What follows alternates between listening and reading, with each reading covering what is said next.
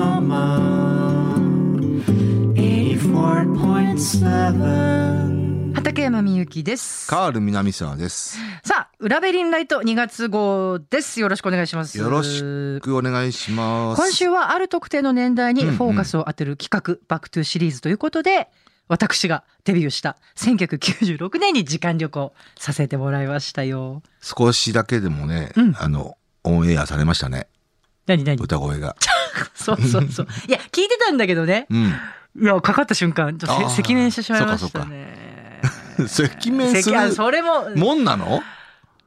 うんいや、今いやあの曲そがういう反応が自分に起きまました。さしく正真正銘プロとしての初のの作品の中の一つあでですね。あそうかアルバムだったんだ。うんうんうんあなるほどね。そうですね。うんなる ほど。そうですか。二十八年前ね。 24歳だったんだな。あーそうかね、倍以上来ちゃったね。倍以上になったのか。そっかそ っか。そうですよ。そうだとねっ。くになっちゃったんですね。倍プラスっていうこと3みたいなあ。とは僕は畠山さんより十上だから。うん、34歳だったん34です歳ねか。。うんはあ、なるほどね。どどこで働いてたんですかどこであ働いのその時僕ポニーキャニオンっていう会社で、はい、そうですか。あうん、のラジオのプロモーターえええとかえ。う、ん。えー洋楽の制作とか洋楽の制作もしてたのとかやってましたね。ええ誰やってたのあ、94年でしょ？うん。あ、僕たあ、ごめん、あごめんな96さ歳いでね。うん6年かうん。は宣伝かな。ううーんん、制作をうん。うんうん。から宣伝にうん。変わって、うん。うん。うん。はいポニーキャニオンね。はい。だからその時ポニーキャニオン例えばワークシャイとか。はいはい。 14カラットソウルとかイングベイ・マルムスティーンとか、あ、うん。うんはい、そういったアーティストい一度も一度も口にで、あの、なんか覚えて言えないけど、イン、イン、イングベイ・マルムスティーンイング何イングベイベイなんだ。はいあそっか。はい。イングベイ・マルムスティーンマルムスティーン。はいイングベイ。いやもうでマルムスティもーアンルバム出せばオリコントップ10入りましたよあ、そう。もうあやっぱりねヘビーメタルファンからはもう絶大なる支持もあ,、まあありましたからあ、そうですね。はいままあなか、かなかねこうラジオでかけるようなシングルヒットっていうのがなかなかうん。ないタイプでしたけど、うん、うん、う。うんんそれでも、うん、セールスは。いやもちろんもう、がっつり。もちろんへもう伊藤製作さんにバッチリと応援しても らってそう、あ、そうだったんですね。そうか。いや、本当今日ね、たくさんメッセージいただいて、はい。そう、初めてね、くださった方もたくさんいるんだよね。まあちょっとラジオネーム、吉常さんとかね、うん。えー高校卒業して、現在の会社に入って2年目。あ、なんかさっきも2年目だったって方いらっしゃったね。同僚先輩に毎日怒られながら作業していましただって。うんうんうんかわいそうね。で、配属された部署は終日 F 横がかかっていて、えー音楽にとても詳しくなりましたと。うん。いい、いい時代じゃないですか。そしてほら今もよくよく聞いてくださってるわけですもんね。りがとうございますね、ありがとうございます。そうなんだ。あとね、うん。この方はねラジオネームあきらさん、はい。えーロサンゼルスの大学に通ってたんだって。ほアトランタオリンピックが開催された年だったって。え、96年そうなんだ。アトランタオリンピックね。はいはいそうなはんでね。い。うん。貧乏学生でしたが国内線に乗って伊達公子さんの試合を見に行ったのを昨日のことのようテニスか。に覚えています。はいだってへーアトランタ。いや忘れちゃう7よ月ね。ああ、なるほど。夏だったんだねあとねベルマーレベルマーレアンちゃんかなうん。茅ヶ崎にお住まいのようなんですけれども、はい。えーサラリーマンしていて、うん。週末日曜日はエアロビに明け暮れた日々でしたねだっておー日曜日は地元にとどまらずに遠方でもエアロビをしていたような、えエアロビね。エア、エエアロアロビビってね、ブームがあったのは80年代なんですよね。最初のブームは。ーエアロビって聞くとハイレグって思い出しちゃうなそう だよね。あの、ジェーン・フォンダのワークアウトっていうね。あそうねはい。あれは70あれ80年代なんだはい。あそう80なの年代前半ぐらいだったかな。あーアメリカで大ブレイクして、あのシリーズあのね、うんうんうん、映像。そうね。で、日本にも入ってきて、そうね。エアロビクスというな、ね、言葉がうん。かなりうん。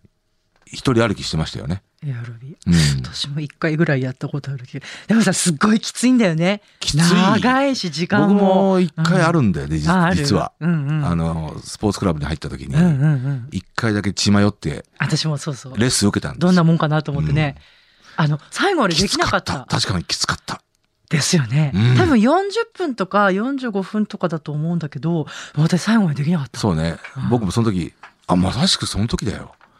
かなあぼ僕あはでねも本当そうかも、うん。そそうのかも時ね、そう、スポーツクラブ、近所のスポーツクラブ入って、あそエアロビのレッスンやってますよ、つって、まあ、30人ぐらいと一緒にねう、うんわかるわかる、うん先私生もそうがワンツーワンツーって言いながらね、うんやって、やって、もうきつくて、うんで、あの、BGM に納得いかなくて、すごく文句言ったの覚え てます。はい。そういうのはあるんだよね いやあのねそここの曲みたいな。そこね気になっちゃうんだよ ね、そう常々思うあのそういうエクササイズの音楽って重そう超そう重要ですよねこの曲じゃなくて、ああれがいいんじゃないのなんてうんねあとね音う質るとさかい、もねうるさい生徒だったね。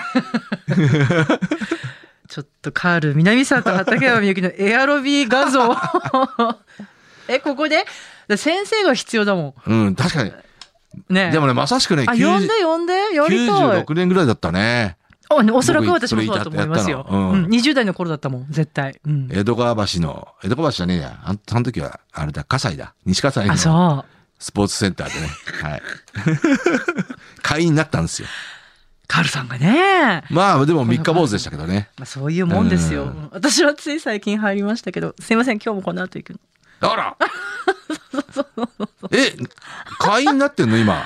いや一回やめたんだけどまた会員になって 最近、最近な最ったの近そうそうそうなんです、うんえで今日は結2つレッスン受ける予定なんです別に毎日行ってもいいんだよね。うんそうねそうだよね考えてみればそうなんだよねうんどんぐらいのペースで行ってるんですかいやちょっとまだ入ったばっかりなんでああ、そっかそっか。うんそうね本当に先週とか入ったばっかりだけどでもね、ぼほら、僕はおオンエアで言ったのか、ポッドキャストで言ったのか、ええ2024年のあの目標は、はいあの、へ H&P ってい言ったの、覚えてまそすういうそうだヘルスプラクティクス。そうだねそう、健康と運動なんですよ。おっしゃいましだたからそういう意味では、うん一瞬脳をよぎったんですよね。スポーツカーええクラブの会員になろうかなって言って、うんうんうんどうかなどう、どうしようかな。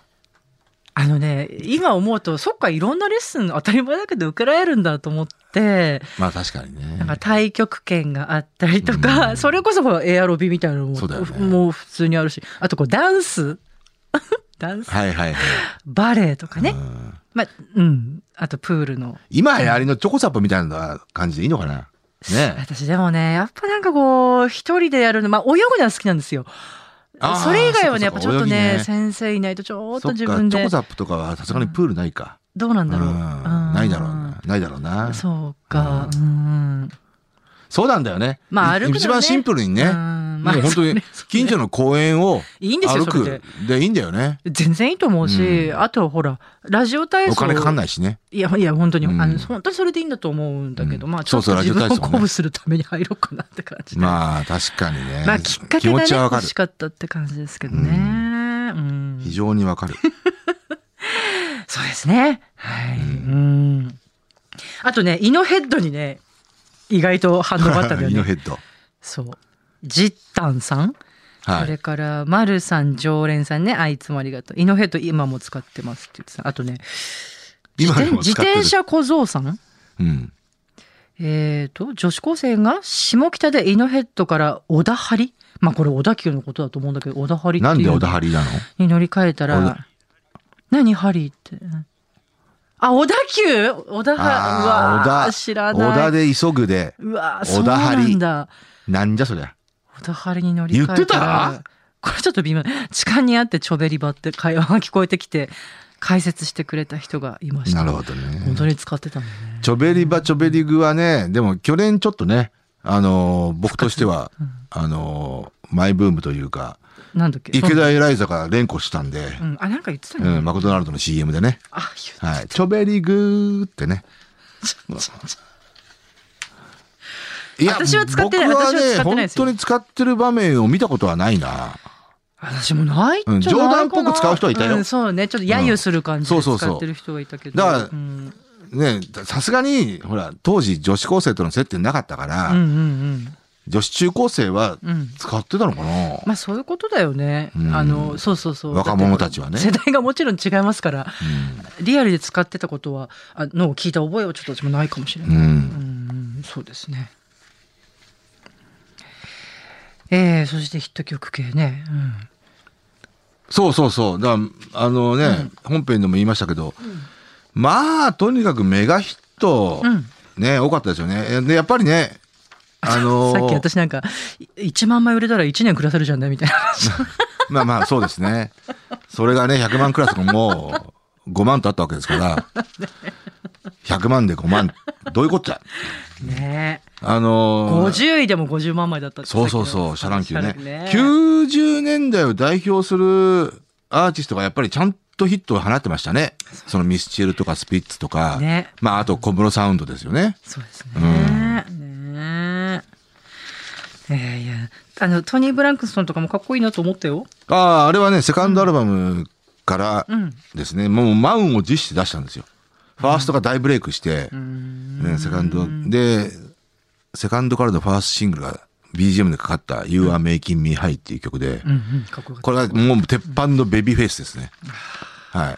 だただまあ、ベビーフェイスとは言っても、い一応あの曲で言うと、はいブライス・ウィルソンっていうプロデューサーがはい共同でいたんですけど、はいこれが要は、その前年に大ブレイクしたグルーブ・セオリーっていうね、あの、アーティストのメンバーだったんですよ。だから、ベビーフェイスが多分、白羽の矢を立てて、うんお前いいなってことで、うーんブライス・ウィルソンが、まあサウンドメイキングほぼほぼしたと思いますけどね。うーん非常に90年代っぽい、いわゆるヒップホップ R&B 的なそうね感触そうねの楽曲ですね。そうでしたねで、もう一曲の全米ナンバーワンがね、アンブレイクマイハートっていうね、あったあった非常にこうバラ白ードっねぽいうんバラードね。